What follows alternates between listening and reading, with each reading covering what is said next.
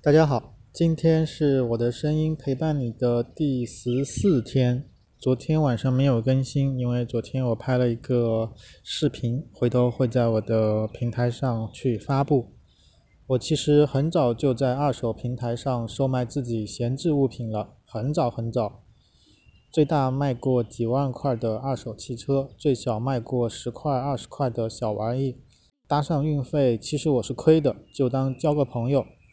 及时卖掉自己闲置物品，一来给自己的活动空间做整理，二来给自己的内心做整理。我用东西是很爱惜的，物见其人，所以我传递到下一位也是会干干净净、整整齐齐，同时也是一种环保的行为。我常常对自己说，我正在使用的这些物品，其实我是帮下一位拥有者暂时保管。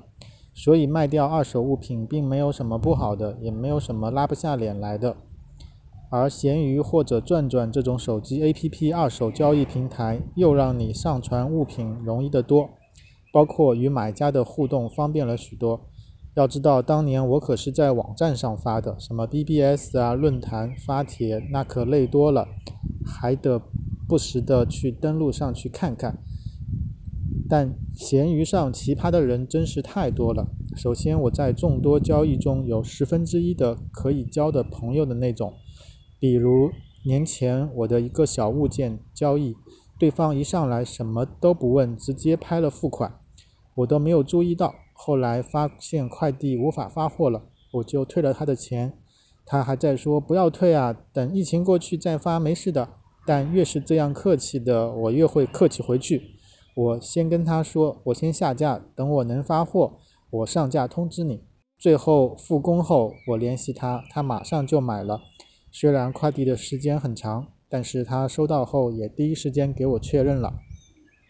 但这种可以交的朋友是少之又少，最多的一类就是讨价还价。你都设置成一口价了，并且商品说明里写明了不还价。他却少个一二十块给你墨迹，我是最讨厌讨价还价，浪费时间。我平日买东西从来不讨价还价。